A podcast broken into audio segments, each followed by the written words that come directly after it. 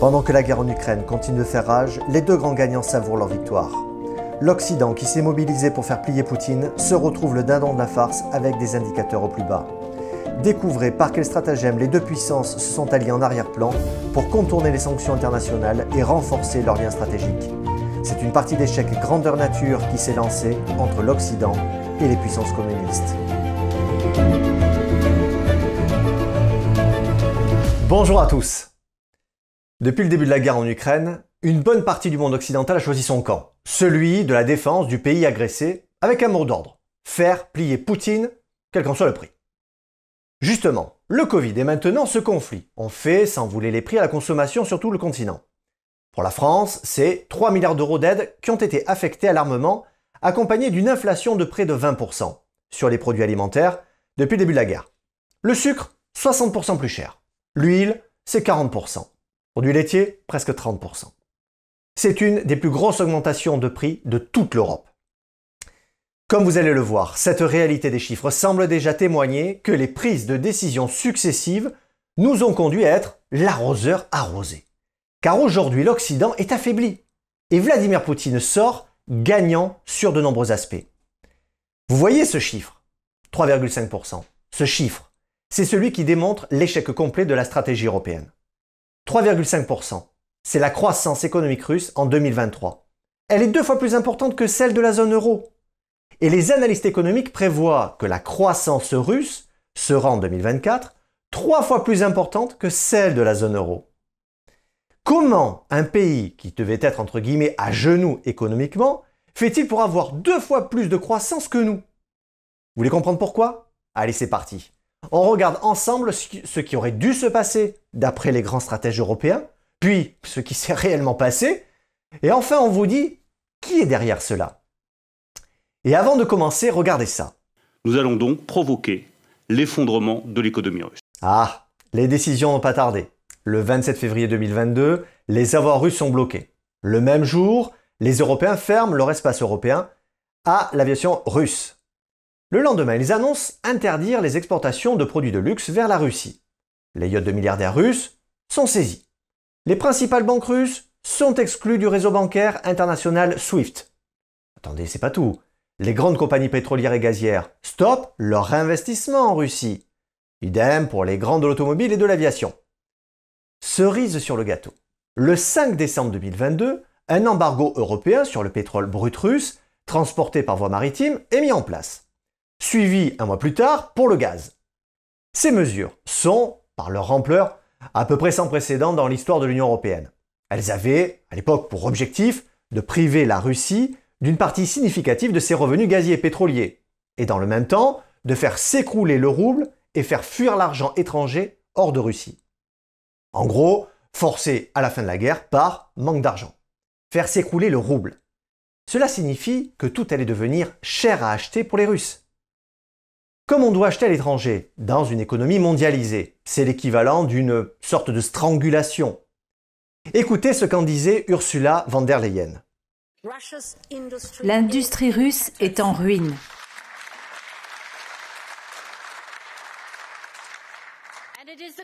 mettant l'économie russe sur la voie de l'oubli. C'est le prix à payer pour les Russes. La Russie est le sillage de mort et de destruction de Poutine.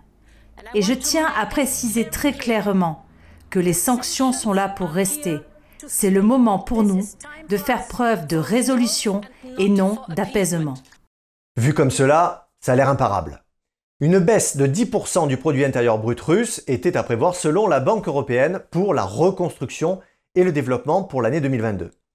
La Deutsche Bank prévoyait aussi pour la Russie un pic d'inflation de 25%, soit le plus haut taux d'inflation depuis 1998. Les analystes européens disaient que le porte-monnaie des citoyens russes allait être mis à mal avec de grands risques d'agitation sociale.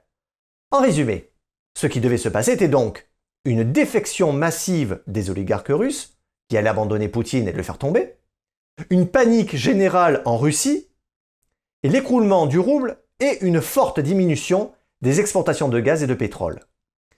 Voyons maintenant ce qui s'est réellement passé. Revenons sur l'agitation sociale. Vous avez vu des manifestations en Russie, vous?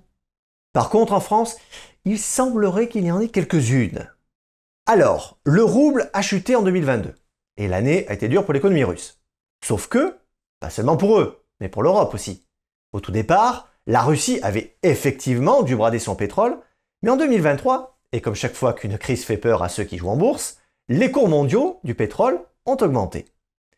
La Russie a donc pu vendre bien plus cher son pétrole et compenser en partie la baisse du rouble. On attendait une chute du PIB de 10%. Alors à votre avis, de combien a-t-elle été? 7% 5 Non, même pas, elle n'a été que de 2%.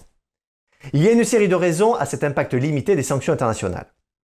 D'abord, Vladimir Poutine a exigé que le pétrole russe lui soit payé en roubles. Pourquoi? Parce que pour avoir des roubles, il faut les acheter à quelqu'un et les échanger par exemple contre des euros. La fameuse loi de l'offre et de la demande. Plus il y a de monde pour demander du rouble, plus celui-ci coûte cher. En faisant cela, Poutine a pu freiner un peu la dévaluation du rouble et contrer la stratégie de l'Europe et des États-Unis. Ensuite, l'effort de guerre a aussi un impact positif sur les industries mécaniques et la métallurgie en Russie. Les usines tournent à plein régime. Cela crée de l'emploi et cela conduit même à des hausses de salaire. Du coup, le budget de la défense russe devrait monter en 2024 à 6% du PIB russe, soit trois fois plus que la France. Enfin, les programmes de substitution aux importations commencent à porter leurs fruits. La Russie se réindustrialise, achète des machines-outils à ceux qui sont très heureux de lui vendre, ce qui lui permet des taux de croissance astronomiques dans les industries électroniques. Et le high-tech n'est qu'une partie de l'histoire. La Russie est aussi devenue l'année dernière le premier exportateur mondial de céréales avec, écoutez bien, 34 millions de tonnes. En parallèle, elle a bloqué les importations depuis les pays qui la sanctionnent économiquement. Les productions domestiques d'engrais augmentent aussi massivement. L'économie russe est en train de changer de modèle pour arriver à l'autosuffisance, c'est-à-dire à, l'indépendance stratégique, et le fait 3-4 fois plus vite que l'Europe. Ce changement n'est pas encore accompli, mais il est néanmoins bien engagé. Ce changement s'accompagne aussi d'une réorientation de l'économie dans ses relations géographiques. Attendez un petit peu la dernière partie de l'émission pour savoir qui cela fait sourire. Mais avant cela, un dernier point très intéressant, la définanciarisation de l'économie russe. Qu'est-ce que ça veut dire au juste? Eh bien, on pourrait appeler cela du patriotisme XXL économique. Il y a par exemple l'obligation du rapatriement immédiat des bénéfices d'exportation et la dédollarisation de l'économie. Vous vous souvenez, on en a parlé il y a quelques mois. À quoi servent alors ces bénéfices d'exportation? À autofinancer les investissements qui permettent de transformer l'économie pour ne pas dépendre des marchés internationaux. Et les profits des entreprises russes sont devenus, on pourrait dire, la variable capitale pour le financement des investissements, soutenus par les subventions publiques pour le développement de la production et par les crédits croisés aux entreprises, bien sûr. Le crédit bancaire, lui, ne dépasse pas les 10%. Alors que les subventions publiques françaises soutiennent l'espoir d'une innovation pour dans 10 ans, en Russie, elles, elles sont utilisées pour des effets à un an. En résumé, ce qui s'y passait, c'est donc que la Russie a répliqué à la même intensité.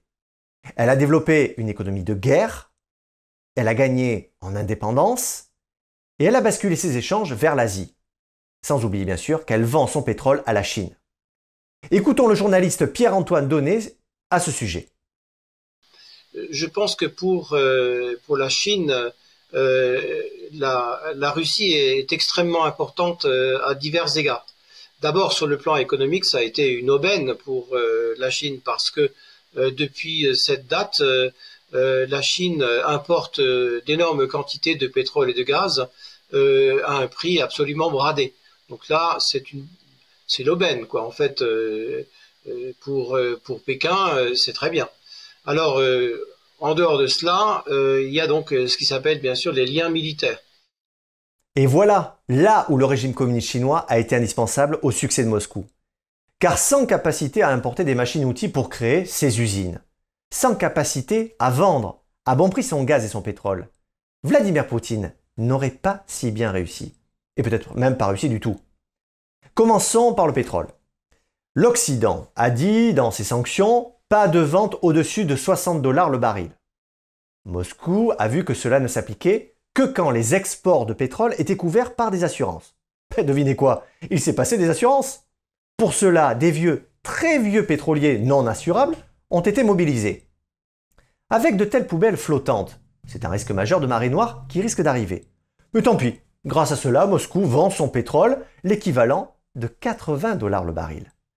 Selon une étude de la Kiev School of Economics, la Russie disposait en septembre 2023 d'une flotte fantôme de 180 pétroliers transportant du pétrole et des produits pétroliers à partir des ports russes. Son premier le plus important client, eh c'est la Chine. Ensuite viennent l'Inde et la Turquie. En gros, beaucoup de pays ne tiennent pas compte du plafonnement des prix fixés par les pays occidentaux. Pour la Chine, par exemple, il est plutôt avantageux que la Russie se porte bien. Cela affaiblit les pays occidentaux et permet à la Chine d'avoir un accès privilégié aux nombreuses ressources naturelles de la Chine. Le boomerang qui frappe l'Europe ne s'arrête pas là. L'Inde, par exemple, raffine le pétrole russe avant de le revendre aux Européens et en plus avec une marge bénéficiaire. Voilà le résultat de l'hypocrisie du blocus gazier et pétrolier européen. Non seulement on n'a pas bloqué les exportations russes, mais on les paie plus cher en les achetant, pardon même en les rachetant à des intermédiaires. Pour faire simple, l'Europe a une pseudo-position morale qu'elle fait payer à coups de milliards à ses citoyens. Selon le Wall Street Journal, les recettes fiscales russes tirées du pétrole et du gaz ont plus que doublé en octobre 2023 par rapport au mois précédent et ont augmenté de plus d'un quart par rapport au mois d'octobre 2022. Il s'agit d'un changement radical.